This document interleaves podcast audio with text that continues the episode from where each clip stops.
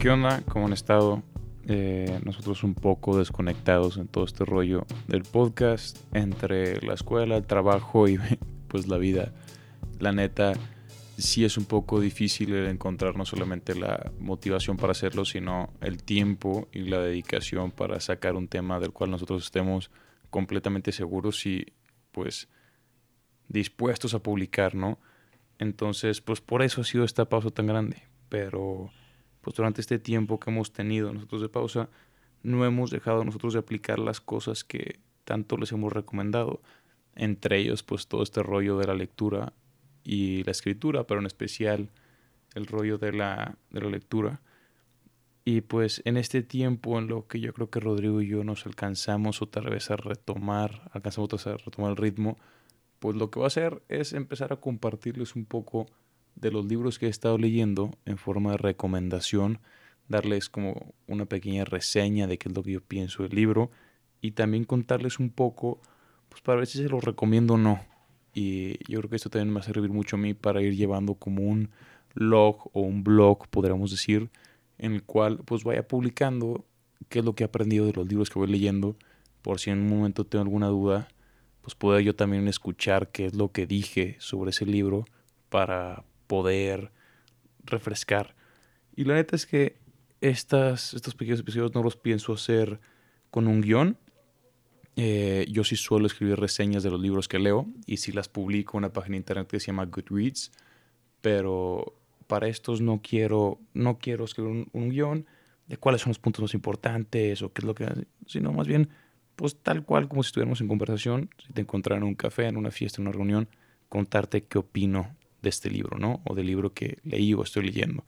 Y en este caso, eh, pues quiero empezar como que este nuevo segmento de Ponte a Pensar, o posiblemente el futuro de Ponte a Pensar, con el libro que me regaló mi hermano Rodrigo el día de mi cumpleaños. Es un libro que se llama Escrito en la Historia, Cartas que cambiaron el mundo. El autor es Simón Sebac Montefiore es un libro que eh, recopila varias cartas de diferentes personajes a través de la historia, hablando sobre distintos temas. Y pues supuestamente estas cartas cambiaron el mundo. Claro que si te pones o te acercas un poco más a ver las cartas, pues yo creo que de las 100, 150 cartas que hay, posiblemente tres fueron eh, muy detonantes en cómo cambió la historia pero pues definitivamente está muy interesante.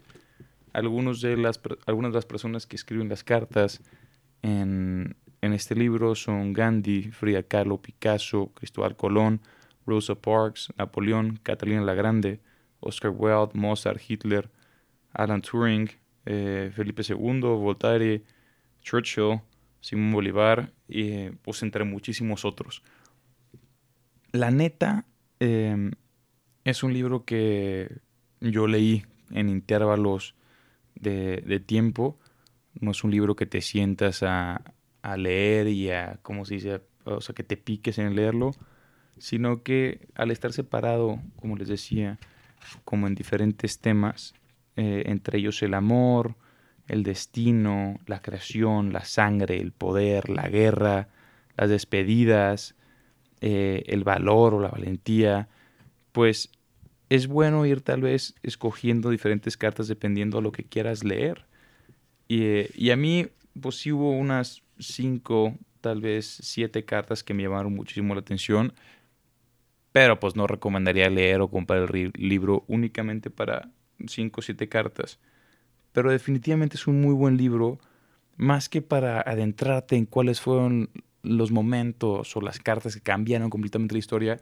Creo que sirve mucho este libro para empatizar con estas personas tan importantes en la historia que han hecho cambios muy grandes, que sí han cambiado ya la historia, y ver que realmente son personas.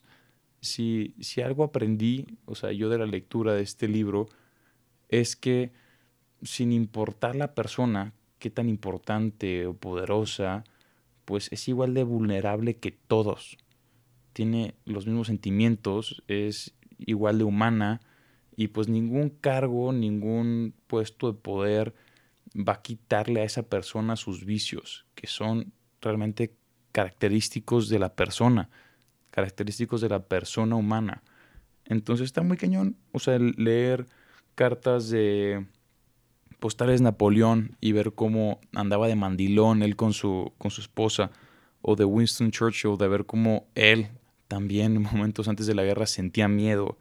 Leer cartas de pues, Hitler o cartas eh, muy especiales de estos líderes comunistas y ver cómo eran pues, personas sumamente violentas y sumamente eh, pues metidas en un odio y pues luego ver muy hipócritas sus, eh, sus, ideales con lo que realmente escriben en su intimidad. Y, tío, este está muy cañón como para entender los conceptos dentro de la historia. Eh, está chido como para, contextualizar dentro de estos momentos y sensibilizar dentro de los momentos en los cuales se escriben estas cartas. Pero, pues así como que cambió la historia, lo dudo. Es un libro que recomiendo, tal vez de cinco, o sea, de cinco estrellas le daría tres. Em, es un libro bonito, la portada está muy bonita. Seguramente sería un libro que yo, más que tenerlo en un formato libro, tendría como formato para tenerlo de que en una sala, con tú y que cuando lleguen los invitados puedan leer alguna carta, una cosa así. Pero mm, no, no es una gran novela, no es un libro que haya cambiado mi vida, pero eh, está bueno. Tres estrellas de cinco. Entonces, eso fue Escritos en la Historia, cartas que cambiaron el mundo.